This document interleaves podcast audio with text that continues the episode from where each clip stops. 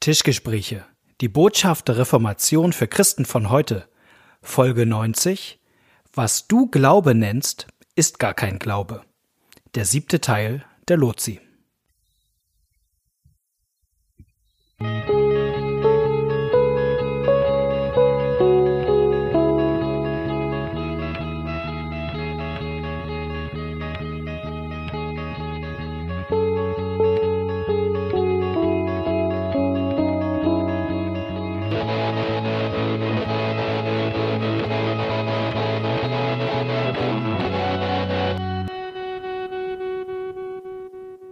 Herzlich willkommen bei den Tischgesprächen bei einer neuen Folge. Mir gegenüber sitzt Pastor Knut Nippe, mein Name ist Malte Detje und wir machen gemeinsam diesen Podcast. Auch heute treffen wir uns nicht in echt, sondern sitzen uns auch wieder an zwei Bildschirmen gegenüber. Die aktuelle Situation, genau, ist so, wie sie ist. Wir haben uns, glaube ich, das letzte Mal zum Aufnehmen, boah, das ist schon richtig lange her, ich glaube, ein Jahr ist das schon fast her. Über ein Jahr, ja. weit über ein Jahr. Wir haben uns zwischendurch mal im letzten Sommer live getroffen. Das war sehr schön. Ja. Aber aufgenommen haben wir da nicht, ja. Nee. Auf jeden Fall. Ähm, was haben wir heute vor? Wir sind ja kein Podcast, der viel Smalltalk macht, sondern wir kommen gleich zur Sache. Wir lesen gemeinsam mit euch ein 500 Jahre altes Buch, die Lozi Communes. Ein Buch von dem Wittenberger Reformator Philipp Melanchthon, in dem er den evangelischen Glauben darstellt und zusammenfasst. Und wir haben so ziemlich die Hälfte geschafft. Eine gute Fernsehserie beginnt immer mit der Frage, was bisher geschah. Lieber Knut, magst du uns einmal ganz grob hinführen zu dem, was wir heute vorhaben? Was bisher geschah? Melanchthon hat die wichtigsten christlichen Themen besprochen. Er orientiert sich an der Bibel, aber thematisch geht er bei Menschen aus. Also er geht da, fängt damit an, was der Mensch eigentlich kann oder nicht kann und kommt zu dem Schluss, dass durch die Sünde der Mensch so verderbt ist, dass er von sich aus sich nicht retten kann. Das wird ihm durch das göttliche Gesetz gezeigt. Der Mensch täuscht sich nämlich immer noch.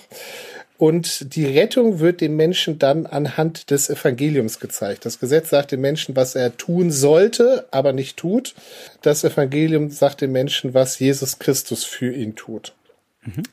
Dann kommt noch ein ganz kurzes Kapitel über die Gnade.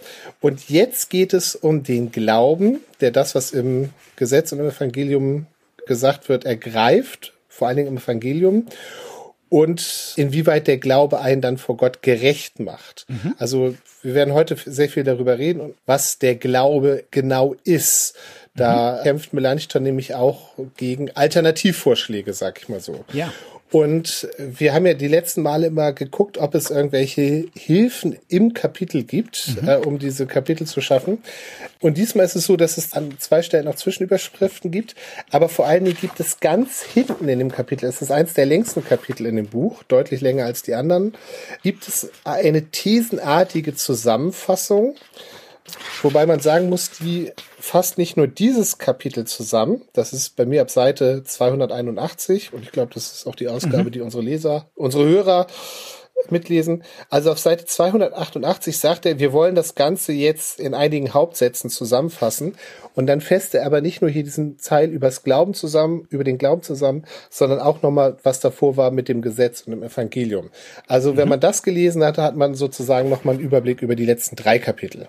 Sehr schön, genau. Du hast es gerade eben schon gesagt, das Kapitel ist so lang, dass wir uns überlegt haben, vielleicht ist es auch zu lang für eine Folge Tischgespräche und wir haben uns entschieden, wir machen daraus zwei Folgen.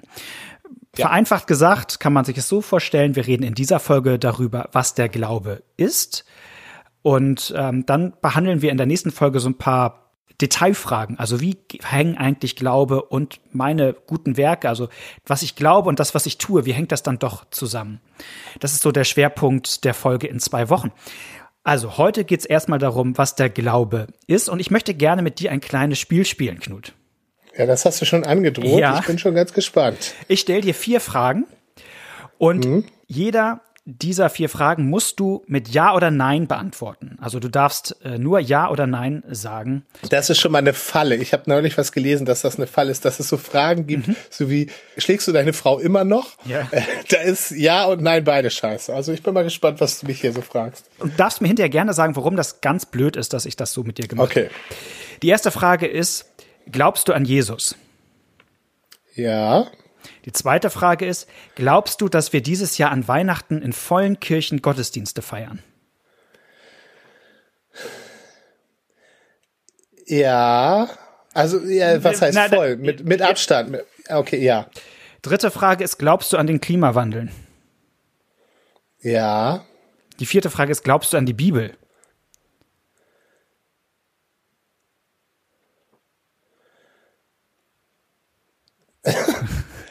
ja oder nein? Du musst jetzt einmal ja oder nein, sagen. Nein, nein, nein. Okay. Knut Nippe glaubt an den Klimawandel, aber er glaubt nicht an die Bibel. Fassen wir das hier zusammen. Jetzt musst du mir erzählen, warum das eine ganz blöde Art war, dich Dinge zu fragen. Ja, weil das Wort Glaube hier ganz unterschiedlich gebraucht wurde.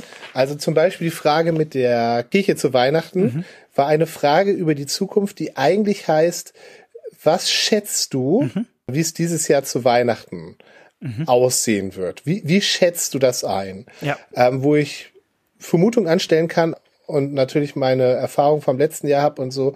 Aber das ist schon was ganz anderes als glaubst du an den Klimawandel? Das habe ich so verstanden. Theoretisch hätte ich das auch mit Nein beantworten müssen, aber äh, von der letzten Frage her. Aber ich habe das so verstanden.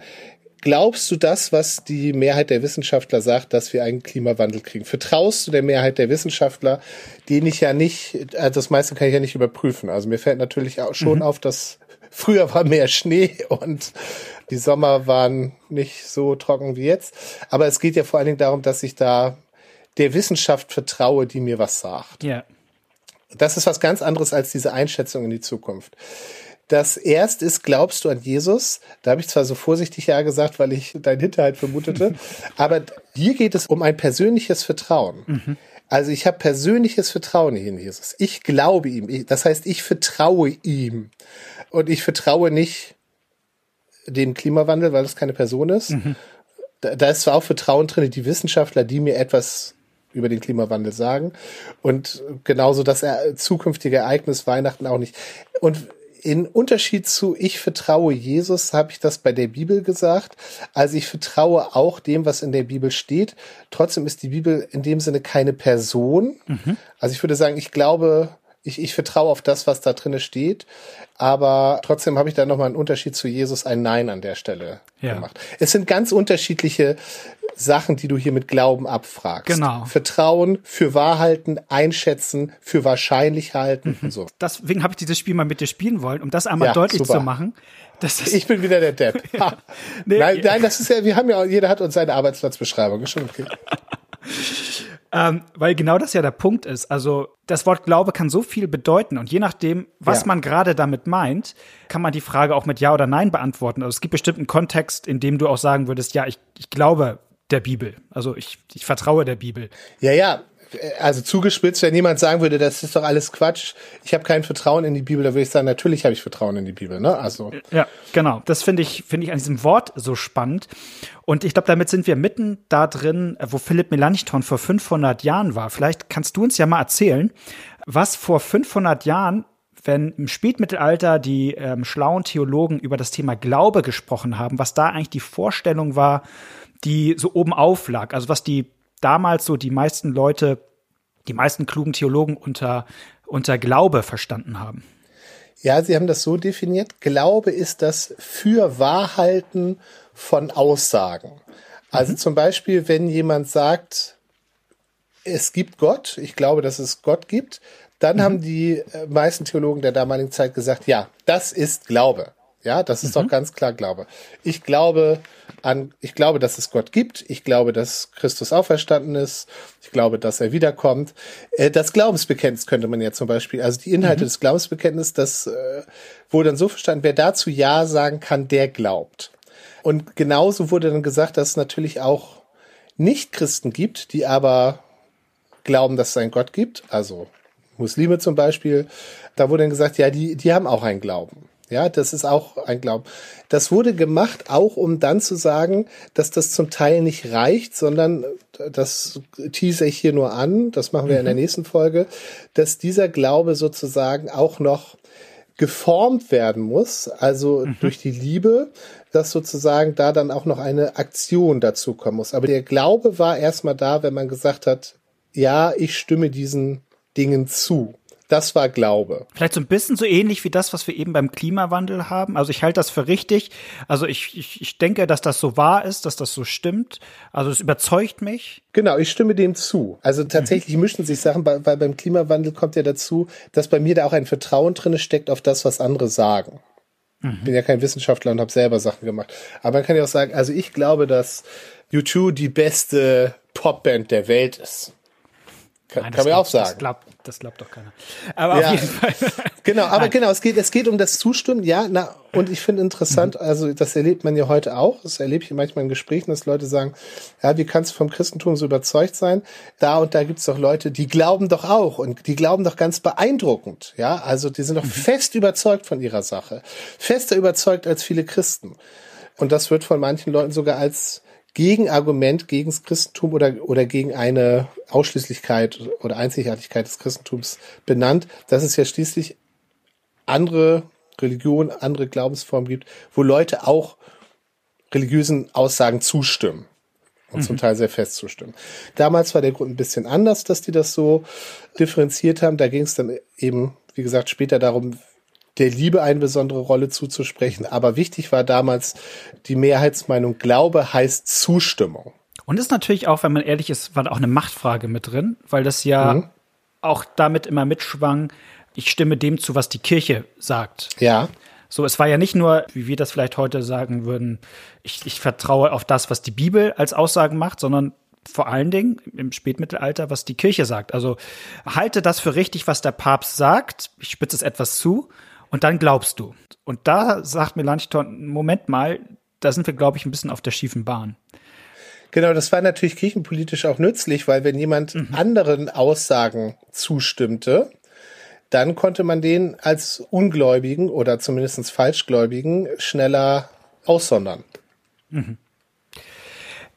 Also ich mache mal ein Beispiel, wo es diese Frage zustimmen oder nicht zustimmen mir so einfällt. Jungfrauengeburt. Das ist ja, ja immer mal auch eine Diskussion mit vielleicht mit Konfirmanden oder mit, mit, Leuten in der Gemeinde, die sagen, oh, kann man das heute glauben, kann man das heute nicht glauben, haben wir auch mal eine Folge zu gemacht. Wenn man diskutiert, kann man das heute glauben oder nicht glauben, ist die Frage, kann man das heute für wahr halten oder nicht für wahr halten? Wir sind also ja. genau auf dieser Ebene. Und Melanchthon sagt, oder ich, wenn ich ihn mal ins Heute holen würde, ich, ich denke, er würde sowas sagen wie, das ist eine wichtige Frage, die kann man auch diskutieren. Und ich bin auch der Meinung, ja, Jesus wurde von einer Jungfrau geboren, das ist wahr, aber doch ist das nicht die eigentliche Pointe beim Glauben, sondern die Frage ist doch, kann mein Herz verstehen, dass Jesus an Weihnachten für mich geboren wurde? Mhm. Dass Gott mir seinen Sohn als großes Geschenk gibt und kann mein Herz sich darüber freuen und darauf vertrauen, dass Gott mich so sehr liebt, dass er diesen Weg zu mir geht. Genau, bei den Reformatoren ist der Glaube eine Beziehungsaussage. Da hat das, der hat was mit Vertrauen und Wagen zu tun. Wir kommen gleich noch drauf, dass sie das natürlich in der Bibel wiederentdeckt haben, dass es bei Glauben nicht um eine intellektuelle Zustimmung zu irgendwelchen Sätzen geht. Nicht nur, dass es dabei nicht stehen bleiben kann. Ja, und das nicht nur klingt so, als wäre das nur der erste Schritt und der zweite müsste kommen. Ich würde sagen, es ist vielleicht sozusagen eher auch der zweite unwichtige Schritt. Es geht erstmal um das persönliche Vertrauen mhm. und aus dem wird dann auch ein für Wahrhalten, sag ich mal so. Mhm. Na, also vielleicht, na gut, das, da will ich mich jetzt mal nicht so festlegen mit der zeitlichen, vielleicht hängt das auch miteinander zusammen. Aber vor allen Dingen geht's um dieses, um dieses persönliche Vertrauen, wo das für Wahrheiten mit drin ist, sagen wir mal so. Und das andere ist, finde ich ganz interessant. Er sagt, das andere ist für ihn kein Glaube, das andere, er nennt das, das ist eine Meinung. Ja, mhm. das ist einfach nur eine Meinung. Aber mit Glaube im biblischen Sinne hat das nichts zu tun. Richtig, weil es nicht darum geht, dass man irgendwie ähm, aus dem theologischen Lehrsaal heraus sagt, so ist es, so ist es, so ist es. Ja. Aber das eigene Herz ist davon völlig unbeteiligt. Das hat nichts mit mir zu tun. Genau. Ich glaube, wenn man sich einen Satz oder eine Sache mitnimmt aus dieser Folge ist, Glaube heißt Vertrauen. Glaube heißt am Ende Vertrauen und zwar das kommt darauf an, worauf man eigentlich vertraut. Das ist, ja. glaube ich, jetzt nochmal die nächste Spannfrage. Was, ähm, ich könnte ja sagen, Glaube heißt Vertrauen, dass das Leben schon gut ausgehen wird. Oder Glaube heißt Vertrauen, dass ich, dass ich das schon schaffe. Mhm. Heißt es aber nicht, sondern ich glaube, wenn ich das mal so sagen darf, bei Melanchthon heißt Glaube, ich vertraue darauf, dass Gott sein Wort hält. Dass das, was Gott mir zusagt, dass Gott das auch tut, dass Gott treu ist. Das Wort, das ist vielleicht so ein bisschen altbackendes Wort, aber das Lieblingswort für Melanchthon an dieser Stelle ist das Wort Verheißung. Den Gott, den wir in der Bibel entdecken, ist ein Gott, der uns Versprechen gibt. Zum Beispiel ein Versprechen wie, ich will euch gnädig anschauen, ich, ich will euch bis zum Ende lieben, ich will euch alle eure Sünde vergeben. Das ist das, was Gott uns zusagt. Und Glauben heißt, dem zu vertrauen, dass Gott das auch tut, was er mir verspricht. Ich finde in dem deutschen Wort glaubwürdig ist dieser Aspekt auch noch drinne. Also bei, mhm. wir haben gemerkt, Glauben hat ganz unterschiedliche Facetten bei uns im Sprachgebrauch inzwischen. Manchmal heißt es auch so eine Unsicherheit, ne? Ähm, mhm. Also wenn jemand sagt, na, wie war's? So oder so? Und du sagst, äh, ich glaube so, ja, ja, dann heißt es, ist das eher sogar eine abgeschwächte Form von, ähm, ja. von einer Meinung sozusagen. Aber in dem Wort glaubwürdig, da steckt eben dieses drinne, glaubwürdig ist jemand, dem man vertrauen kann. Und Melanchthon bringt dafür ganz, ganz viele Beispiele aus der Bibel. Das macht richtig mhm. Spaß, das zu lesen. Dadurch wird das Kapitel auch so lang, aber wir können uns ja da manche angucken. Ich weiß, dass du da scharf drauf bist, deswegen. Ja, ich bin da immer scharf drauf. Ich finde Bibelgeschichten sowieso cool und man merkt das Melanchthon an der Stelle so an, wie er auch die Bibel liebt. Er kommt mit einem biblischen Beispiel nach dem anderen an und das ist richtig klasse. Wir fangen mal vielleicht mit Abraham an, weil ich denke, bei Abraham kann man an ganz viel, vielen Stellen seiner Biografie im Grunde diese Struktur wiederfinden, die Melanchthon hier beschreibt, nämlich dass Gott ihm ein Versprechen macht und Abraham diesem Versprechen Gottes vertraut. Also ich nehme mal eins der Lieblingskapitel der Reformatoren und auch eins, das ich sehr gerne mag, nämlich 1. Buch Mose, Kapitel 15. Da äh, begegnet Gott Abraham und macht ihm eine Zusage. Ich bin dein Beschützer und dein sehr großer Lohn. Abraham vertraut darauf und dann kommt dieser ganz wichtige Vers, den auch Paulus dann benutzt und, und Luther ganz wichtig findet, dann auch, Abraham glaubte Gott und das wurde ihm zur Gerechtigkeit zugerechnet. Also Abraham wurde dadurch vor Gott gerecht, dass er dieser Zusage von Gott vertraut. Also Abraham wurde nicht deshalb gerecht, weil er so ein super frommer Typ immer ist, weil er immer richtige Entscheidungen in seinem Leben getroffen hat, weil er so ein perfekt reines Herz hat. Nein, er wird deshalb vor Gott gerecht, weil Gott ihm ein Versprechen gibt und er sagt, ja, so ja. soll es sein. So ist es.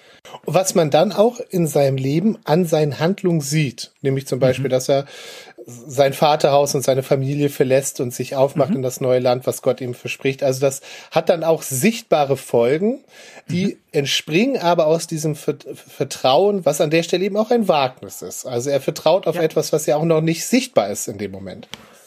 Das ist ja an mehreren Stellen, finde ich, ganz spannend. Ne? Also Gott macht ihm ja die Zusage, er wird ein großes Volk aus ihm schaffen. Viele Nachkommen, genau. Viele Nachkommen und das sieht er ja ganz lange in seinem Leben nicht. Also ja, Wahnsinn. Gott sagt, er will ihn segnen und das erste, was passiert ist, dass eine große Hungersnot ausbricht. Und trotzdem, in dem vertraut er darauf, dass Gott seine Zusagen einhält. Das vielleicht krasseste Beispiel, auch eines der, finde ich, schwersten Bibeltexte, aber ist Genesis 22. Die Geschichte, wo er seinen seinen Sohn ja auf diesen Berg bringt und dabei ist, ihn zu opfern, bevor Gott am Ende einschreitet. Und zwar, weil Gott das von ihm fordert. Das genau. muss man ja auch mal äh, sich reinziehen, dass der Gott, der ihm bis jetzt als liebender Gott begegnet war, auf einmal so eine unmenschliche Forderung an ihn stellt. Was mir nicht so klar war, ist, dass ja diese Verheißung, die Gott ihm gegeben hat, mitschwingt. Ich will dir ein großes Volk schenken. Und das ja Abraham ja dieser dieser Kampf toben muss, ne? Also, wie ist das eigentlich mhm. mit dieser Verheißung? Also, genau, genau. Wird Gott sein Versprechen wahr machen, selbst wenn mein Sohn jetzt sterben sollte? Und Melantons Pointe ist, äh, ja, Abraham vertraut Gott, dass Gott ihm ein großes Volk erwecken wird, unabhängig davon, was jetzt hier mit, mit Isaak passiert. Mhm. mhm. Das finde ich schon krass. Also, weil Gott der ist, der auch die Toten auferwecken kann. Das finde ich tatsächlich interessant. Im Hebräerbrief sind ja eine ganze Reihe von Glaubensbeispielen mhm. aufgeführt. Mhm. Und da kommt auch das in der Bibel, dass Abraham in dieser Situation der Glaube an die Auferstehung mhm. geholfen habe. Da frage ich mich, das muss der Heilige Geist dem Verfasser des Hebräerbriefs gesagt haben, denn davon steht ja in dem Ursprungstext erstmal so nix. Nee tatsächlich ist da, Gott hat was versprochen, Abraham musste ewig drauf warten und durch ein Wunder hat er dann doch noch im hohen Alter einen Sohn gekriegt und dann soll er den Also der sozusagen, dieses Zeichen äh, der, der Treue Gottes nach langer, langer Zeit soll er den opfern. Vielleicht, das mag eine Rolle gespielt, also wenn es im Hebräerbrief steht, dann wird schon stimmen.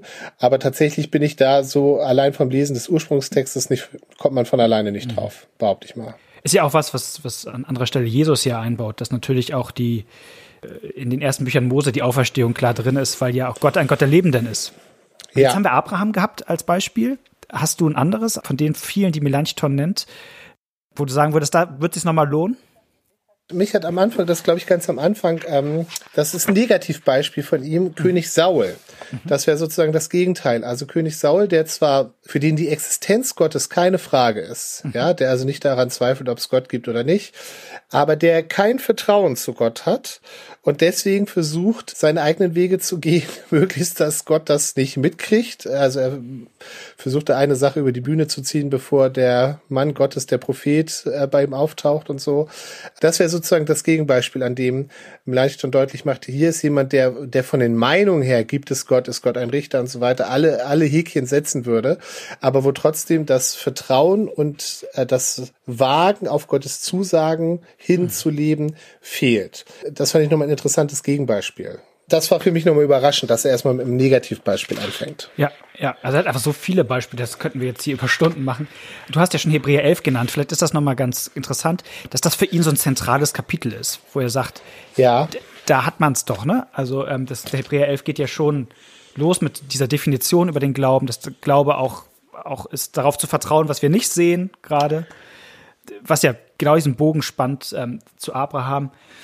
Und was mir so nochmal deutlich geworden ist, er macht das über viele Seiten, ist aber, wie viele Menschen auch im Alten Testament schon auf, auf diese, ich sag ich mal, Ursprungsverheißung gebaut haben. Also es gibt so eine Ursprungsverheißung. Das ist ja die, die wir häufiger schon hatten, aus 1. Mose 3,15, dass ähm, nach dem Sündenfall Gott die erste Zusage macht, die große, nämlich, dass eines Tages der Same der Frau der Schlange den Kopf zertreten wird. So. Und dass diese Ursprungszusage die Geschichte der Menschen begleitet, das macht Melanchthon so deutlich, dass die nämlich bei Abraham hier wieder auftaucht, wenn Gott sagt, dass in seinem Samen äh, die Völker gesegnet äh, werden sollen und dann auch wieder später bei Juda, also der, ähm, wo, wo Josef ähm, seine Kinder segnet, nicht Josef, äh, wo Jakob seine Kinder segnet am Ende des Lebens und dann sagt Juda, ähm, genau, äh, dass dein Same, also bei dir soll die Sehnsucht der Völker so sein. Also, dass diese, mhm. dieses Versprechen sich so durchzieht. Das finde ich irgendwie cool.